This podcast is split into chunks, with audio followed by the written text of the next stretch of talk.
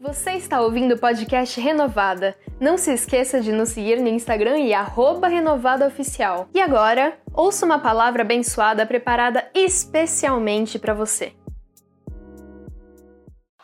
Você que está nos assistindo em casa, em qualquer parte do Brasil, no exterior, a Paula, Daniel que estão lá na Itália, que Deus abençoe você de uma forma especial e sobrenatural. Neste mês de maio, nós começamos domingo passado esse tema que fala de uma fé radical. Um homem de Deus, uma mulher de Deus só será abençoado. Me ouça. Você pode ser uma pessoa de Deus. Nada, nada vai mudar na sua vida se você não tiver um posicionamento. O posicionamento é de você ter uma fé radical.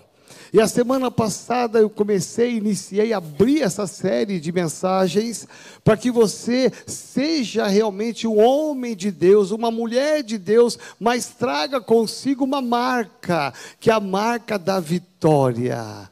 Deus quer que você vença, Deus quer que você prospere, Deus quer que você vá muito além do que você já foi. Mas para isso, tem que viver uma fé radical. Uma fé café com leite, uma fé mais ou menos, uma fé de qualquer jeito pode acontecer? Pode. Nesses meus 40 anos de ministério, eu vi tanta gente aceitar Jesus, tanta gente carregar a Bíblia, tanta gente fazer tantas coisas e não ter a vitória. E o diferencial é que Deus te levantou e te trouxe para fé, não apenas para você viver uma fé morna, uma fé de café com leite de qualquer jeito, não, uma fé radical porque no radical da fé você alcançará a vitória. Tome posição, seja posicionado na sua fé. Lá onde você trabalha, onde você estuda, onde você mora, você é chamado a ser o sal da terra e a luz do nós somos chamados a fazer a diferença. O mundo não quer mais ouvir palavras. O mundo não quer saber mais de ouvir mais uma religião. O mundo quer ver a transformação na minha vida e na sua vida. O seu testemunho fala mais do que as suas palavras. Então, por isso que nós estamos aprendendo tudo aqui, porque eu quero mesmo ver aqui neste lugar, em cada cadeira deste templo, eu quero ver cada pessoa, homens e mulheres cheios do poder de Deus, mas homens e mulheres vitoriosos. Em tudo que você fizer, você alcançará a vitória quando você se posicionar. Eu sou de Cristo Cristo e isto me basta. Amém? Então, longe de mim tudo aquilo que não é do Senhor. E hoje, na sequência, eu quero aqui trazer aqui, trouxemos aqui, estamos trazendo um casal tão lindo, tão amado, filhos nossos, que vieram lá de Itajaí. Meu irmão, eles vieram de um Fusca, você não tem nem ideia. Eles pegaram o Fusca 67 e vieram em quatro, com quatro malas, mais os livros, Jesus Santo de Israel. E o Fusca só tinha um farol, o outro estava queimado. Jesus de Nazaré. Então, é uma alegria muito grande, exagerei, né? Não é tão ruim assim, o carro é muito bom, é, é um, melhor que o Fusca, eu estou brincando, né? Mas eles chegaram aqui vivos, salvos, né?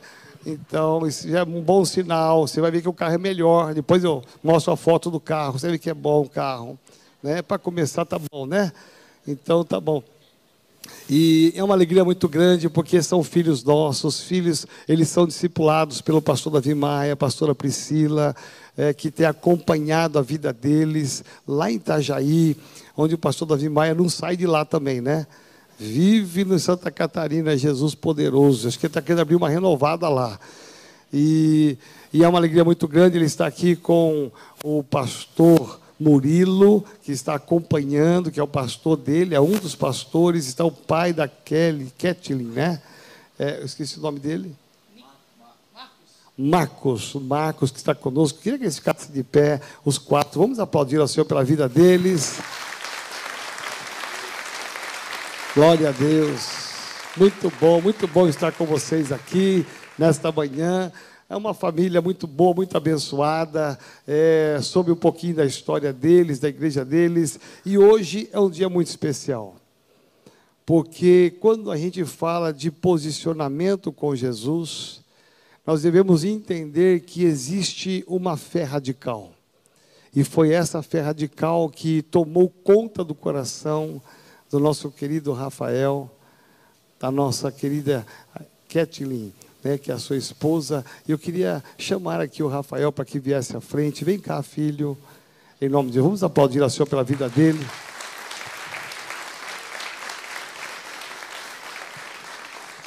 Quantos aqui estavam quando ele veio dar o testemunho na igreja? Levante a mão. Uau, a maioria, não todos, né? Quantos não estavam aqui? Levante a mão. Você que não levantou a mão nem na primeira nem na segunda, onde você estava? Você foi arrebatado, querido? Não é possível.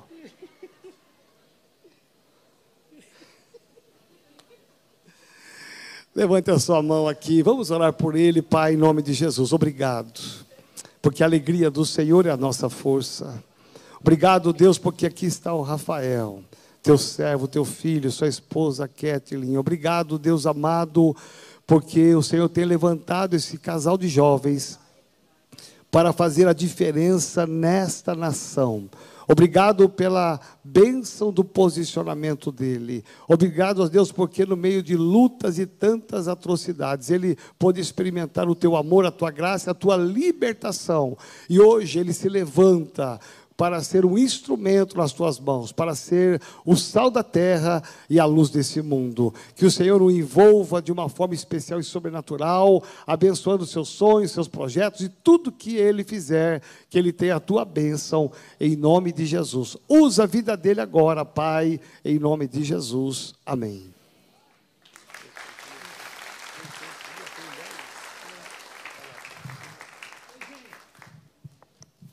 Oi, oi. oi, gente, tudo bem com vocês? Glória a Deus. Quero agradecer ao apóstolo Joel, que, que abriu portas para a gente, pastora Sandra. Eu não vou ousar em dizer o nome de todos os pastores, senão apanho se eu esquecer de alguém. Vai passando os anos na Metodista, a gente vai arrumando mais irmãos né, que se apaixonaram e nos fizeram nos apaixonar pelos seus ministérios, pelos seus chamados. Mas eu não tenho como não agradecer o meu pai, a minha mãe, e sempre que eu falo neles, eu choro, gente. Pastor Davi e Pri. E gostaria, como presente para mim, vocês aplaudissem o nome deles. Eles são demais, gente. Com todo respeito a todos, eu tenho o melhor discipulador do mundo. Então, gente, eu queria agradecer também o pessoal que veio com a gente de Fusca, de Itajaí. Né? Uma viagem dura, realmente a gente experimentou assim das, das jornadas bíblicas. Mas Deus é bom e a gente chegou aqui. O farol ainda tem os dois, apóstolo. Eu vou contar um pouquinho da minha história para vocês, mas antes eu queria ler Salmos, de número 40, que diz assim: Esperei com paciência pelo Senhor. Ele se inclinou para mim e me ouviu quando clamei por socorro. Tirou-me de um poço de perdição, de um atoleiro de lama, colocou meus pés sobre uma rocha e firmou meus passos, e me pôs nos lábios um cântico novo, um hino de louvor a Deus. Muitos verão essas coisas, temerão e confiarão no Senhor. Glória a Deus. Queridos, a minha história começa com a minha mãe me levando para a igreja desde muito novinha, assim como essas crianças vieram aqui. Mamãe, mesmo com pouca força, tinha problemas, teve depressão, levava a gente para a igreja. Nossa família foi fundadora de um grande ministério em Itajaí. E eu participei do cultinho, dos adolescentes. Só que eu nunca me envolvi com Deus. Eu estava na igreja, mas eu não tinha me tornado a igreja. E o tempo foi passando, vieram os adolescentes, os jovens, e por causa do pouco envolvimento com, com as coisas de Deus, Sabe, quando a gente se envolve com, com as liturgias, a gente se envolve com, com os eventos, mas a gente não mergulha na presença do Senhor. Isso ia acontecendo na minha vida. Desde muito novinho, com um problema sério com mentira. E eu fui crescendo.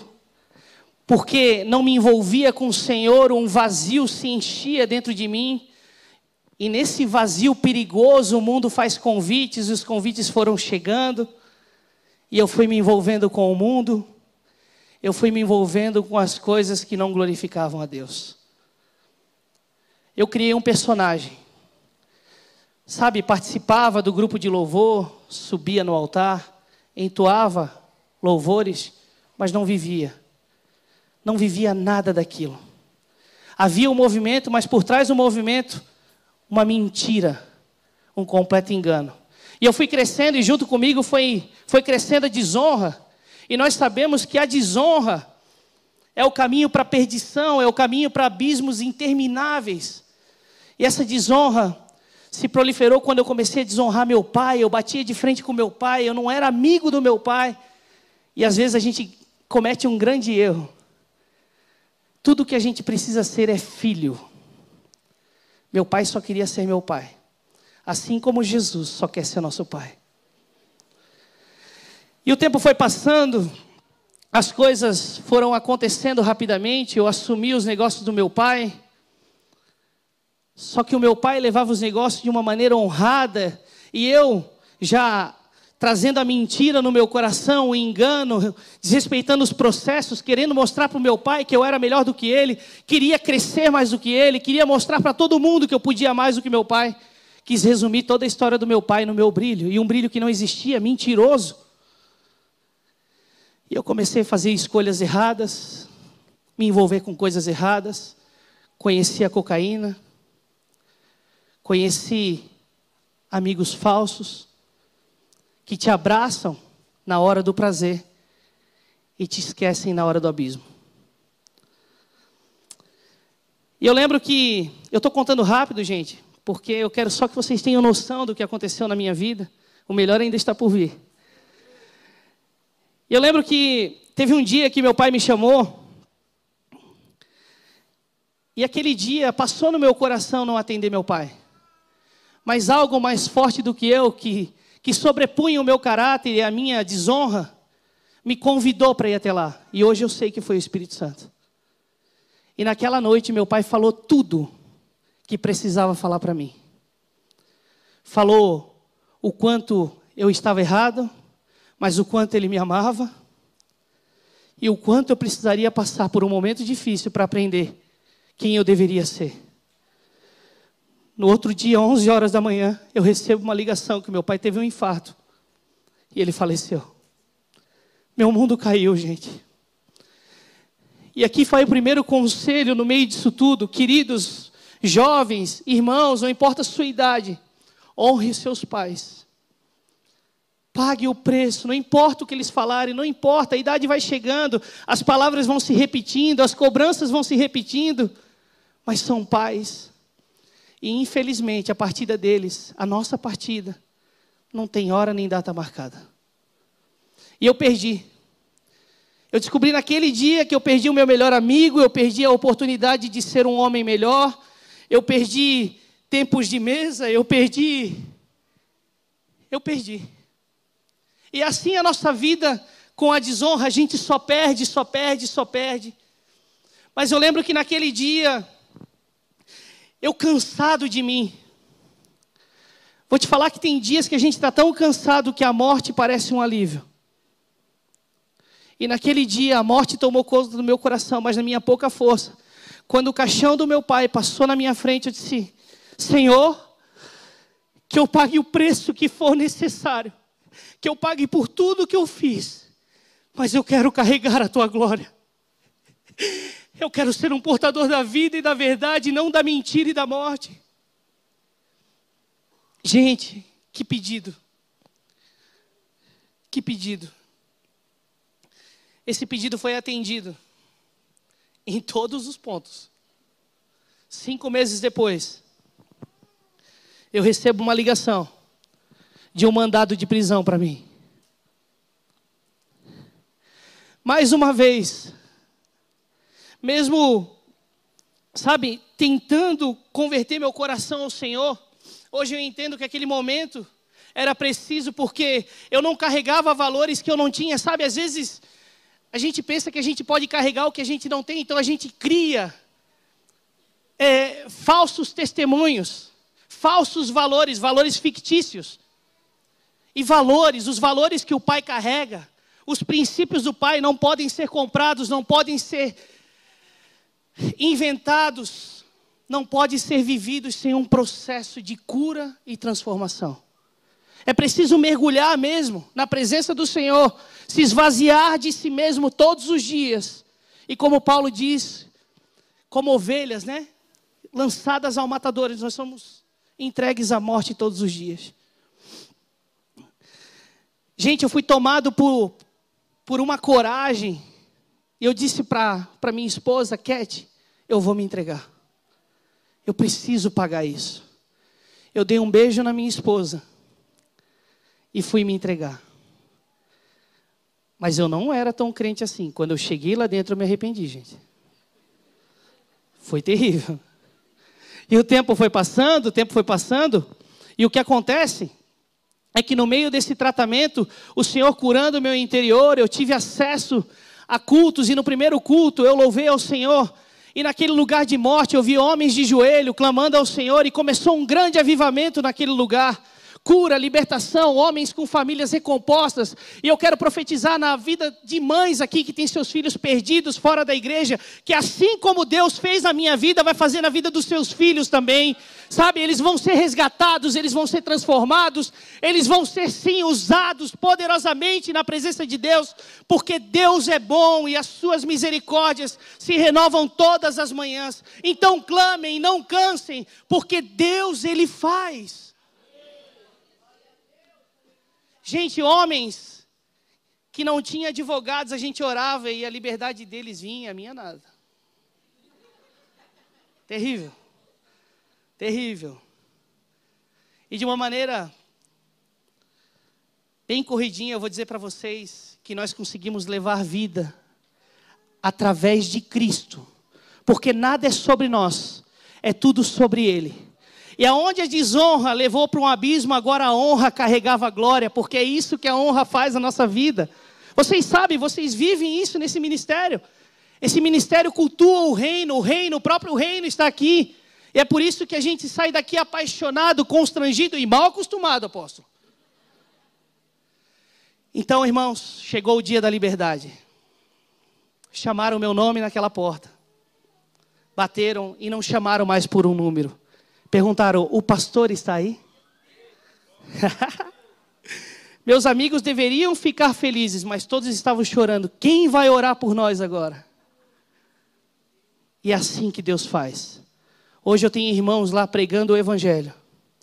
É possível, meus irmãos. Mas nada disso seria possível se não fosse Deus plantar um amor incondicional na vida de uma pessoa.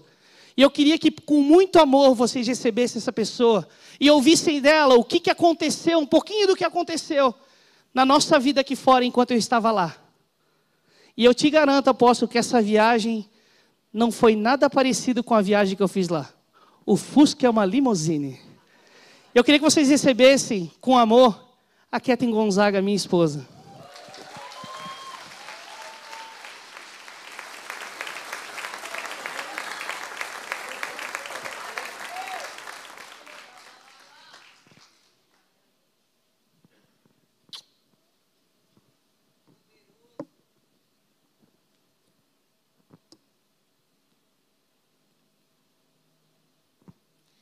Paz do Senhor, igreja. Que alegria estar nessa manhã aqui com vocês para falar sobre algo muito especial que foi gerado no coração do Senhor.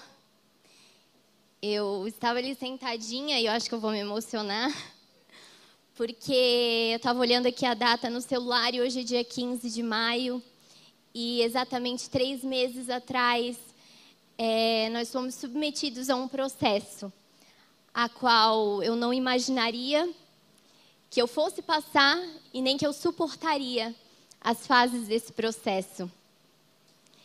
E eu gostaria que vocês abrissem a palavra em Romanos 8, 28.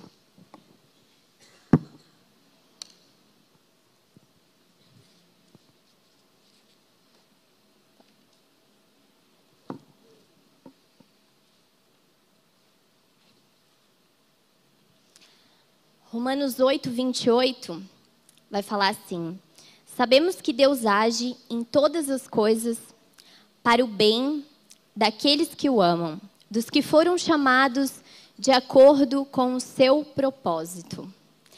Esse versículo, ele foi uma bússola durante o processo na nossa vida. E quando nós lemos, nós achamos muito lindo.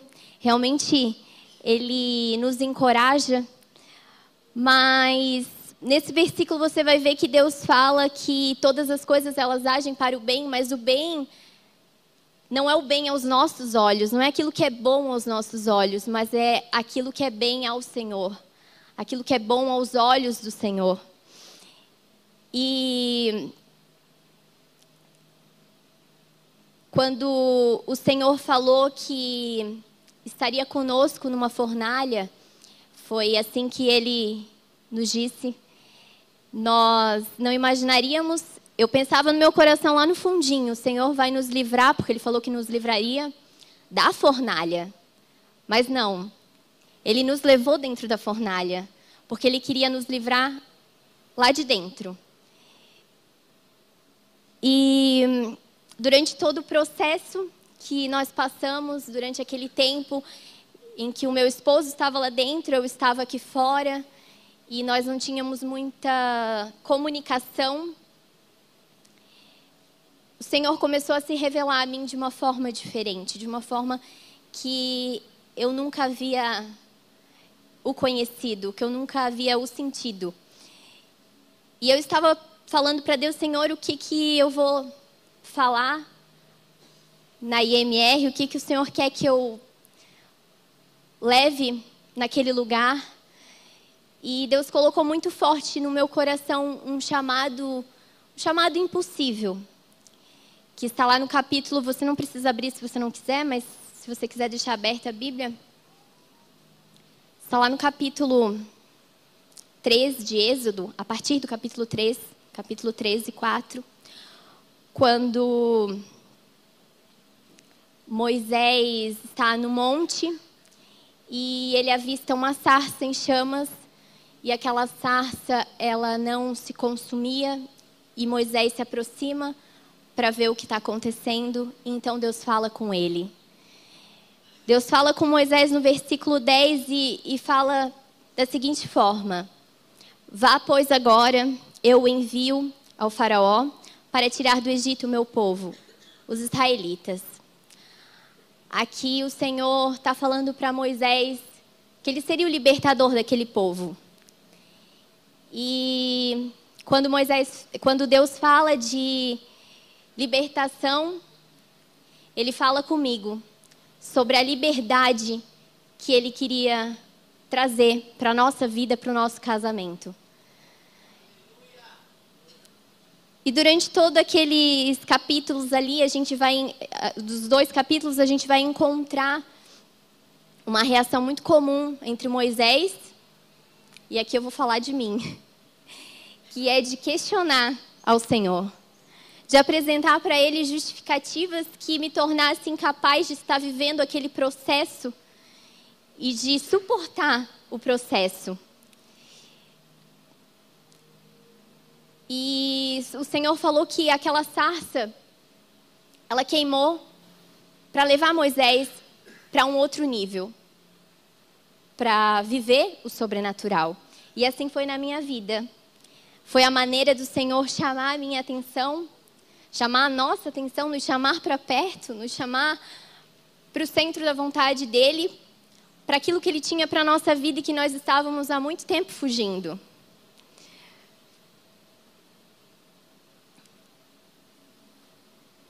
E no versículo 11,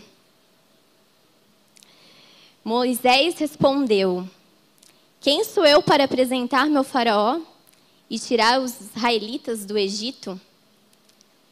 Deus afirmou: Eu estarei com você. Essa é a prova de que sou eu quem o envia. Quando eu estava nesse processo, eu questionei várias vezes ao Senhor, dizendo: Senhor, mas por que, que eu estou vivendo isso? Eu nunca sonhei viver isso. Imagina, um cárcere. É, Por que, Senhor, tu permitisse isso na minha vida? E o Senhor disse que estaria comigo. O Senhor disse que estaria me conduzindo e me fazendo viver algo novo.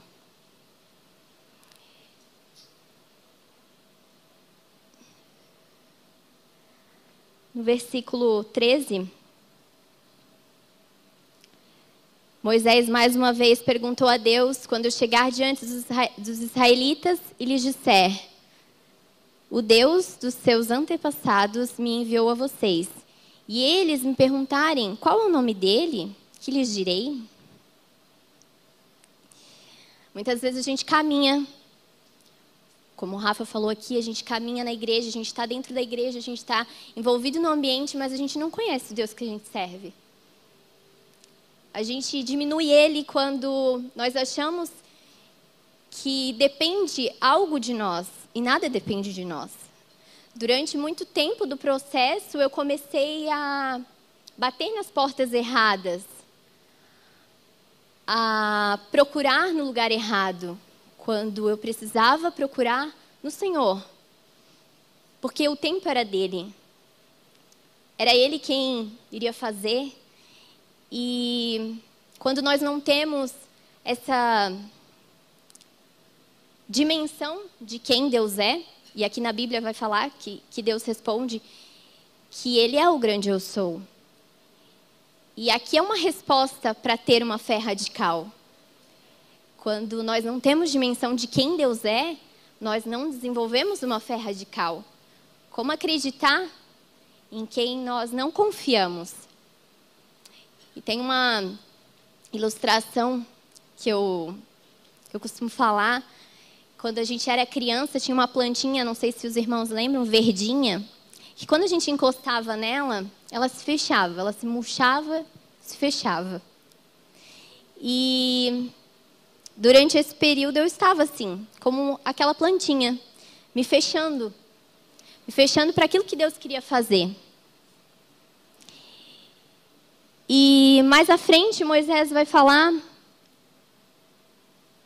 no versículo, no capítulo 4, do versículo 1 ao 9, Moisés vai questionar o Senhor que ele não tinha como provar para o faraó. Como que ele vai provar que Deus me enviou? E aqui fala de ferramentas. As ferramentas, é... nós temos as ferramentas já. Deus colocou em mim, colocou em você. Eu queria ler um versículo aqui para que você possa entender. Que está no capítulo 4, que vai falar assim. Moisés perguntou: E se eles não acreditarem em mim e nem quiserem me ouvir e disserem: O Senhor não lhe apareceu? Então o Senhor lhe perguntou: O que é isso em sua mão? Uma vara, respondeu ele. Disse o Senhor: Jogue-a no chão. Moisés jogou-a. E ela se transformou numa serpente. Existe uma vara nas nossas mãos, e vara na Bíblia quer falar de autoridade. Nós temos uma autoridade que é conferida pelo Senhor. Se o Senhor não nos der essa autoridade, não importa a posição que nós tenhamos aqui na terra, não importa quem eu e você seja, se Deus não nos conferir essa autoridade, nós não temos nada. E quando Deus fala para Moisés jogar no chão e ela se transforma numa cobra, o Espírito Santo falou comigo que muitas vezes esse chamado do Senhor, ele nos assusta. Ele se transforma numa serpente que a gente diz, meu Deus, e agora? E foi assim na minha vida. Aquele chamado estava me assustando, estava me espantando. Só que o Senhor me disse assim: estende a tua mão e pega essa serpente, porque é na tua mão que ela vai virar uma vara.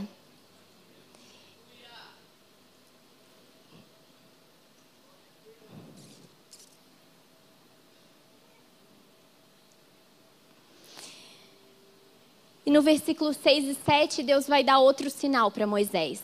Quando ele fala para Moisés colocar a mão no peito, a mão dele fica repleta de feridas.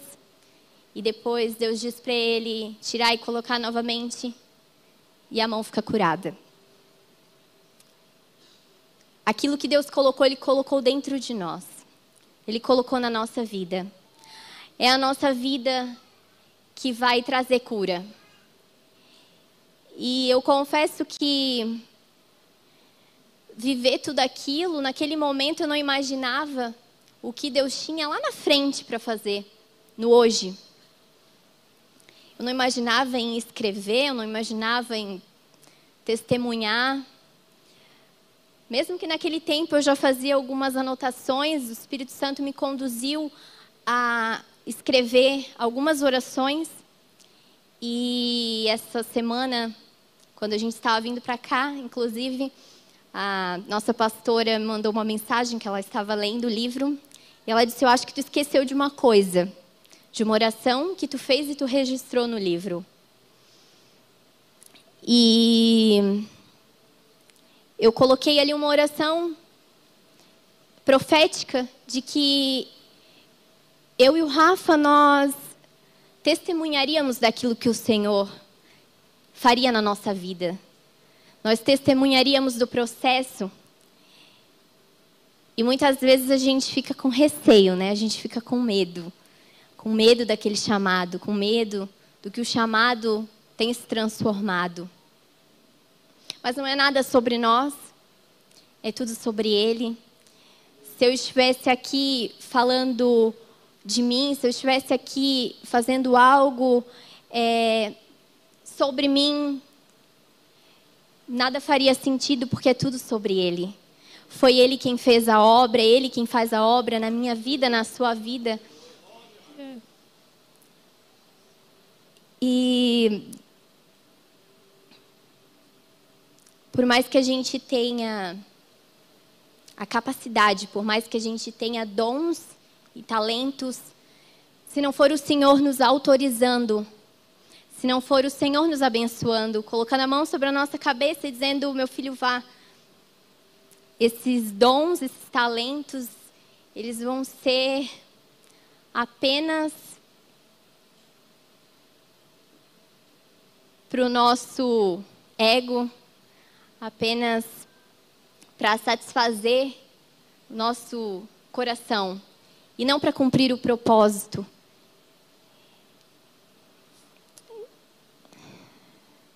E lá no versículo 10 e 12, mais uma vez, Moisés vai questionar o Senhor, dizendo: Ó oh, Senhor, nunca tive facilidade para falar, nem no passado, nem agora que falastes a teu povo não consigo falar bem. Disse-lhe o Senhor: Quem deu boca ao homem? Quem o fez surdo ou mudo? Quem lhe concede vista ou torna cego? Não sou eu o Senhor? Agora, pois, vá e estarei com você, ensinando-lhe o que dizer. E há um ano atrás o Senhor me pediu que eu escrevesse o meu testemunho. E de uma forma despretensiosa, eu fiz algumas anotações e o Espírito Santo falava muito ao meu coração o que escrever. Eu falava, Senhor, mas eu não sou uma escritora, eu, eu não tenho teologia. Quem sou eu na fila do pão? Mas de uma maneira tão maravilhosa, eu senti a presença dele por escrever coisas que não sairiam de mim. Coisas que eu jamais conseguiria transmitir. Porque eu não queria escrever apenas um testemunho. Eu queria que fosse algo que vivificasse no coração das pessoas. Que as pessoas sentissem cada palavra ali escrita de uma forma que trouxesse vida. O propósito era libertar e era trazer libertação. Porque de onde eu fui liberta é que eu anuncio a libertação. Amém? E esse era o propósito. Que o Senhor testificasse, através de cada palavra ali colocada, de uma forma tão simples, mas eu creio que de uma forma profunda no Senhor.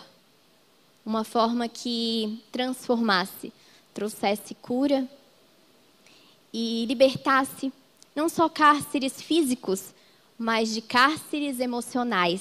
Pessoas que estão presas emocionalmente. E é com muita alegria que eu estou hoje aqui. Quero chamar o apóstolo aqui para estar do meu ladinho, para encerrar aqui e dizer que é uma alegria imensa estar neste lugar. Como eu falei, há três anos atrás, nós estávamos vivendo um processo. E hoje, nós estamos aqui contando desse processo, algo que eu jamais imaginaria que eu conseguiria transmitir. Mas o Senhor é quem faz todas as coisas, é tudo por Ele, para Ele, para a glória dEle. E que esse testemunho traga restauração na sua vida. Que você entenda que talvez você esteja numa prensa, mas que essa prensa ela pode estar apertando, mas ela vai extrair de você o melhor. Ela vai extrair o melhor sumo. O seu processo, ele pode estar doendo, mas o propósito que Deus tem na tua vida é o que vai trazer cura não só para você, porque o ministério é, o chamado é servir. E Deus nos chama para servir.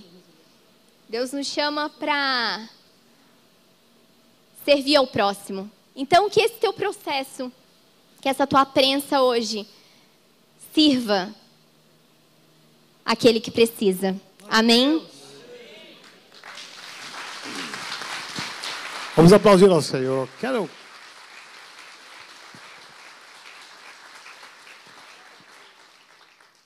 Talvez você não, não tenha a total e a plena dimensão do que o Rafael passou 62 dias preso, fechado.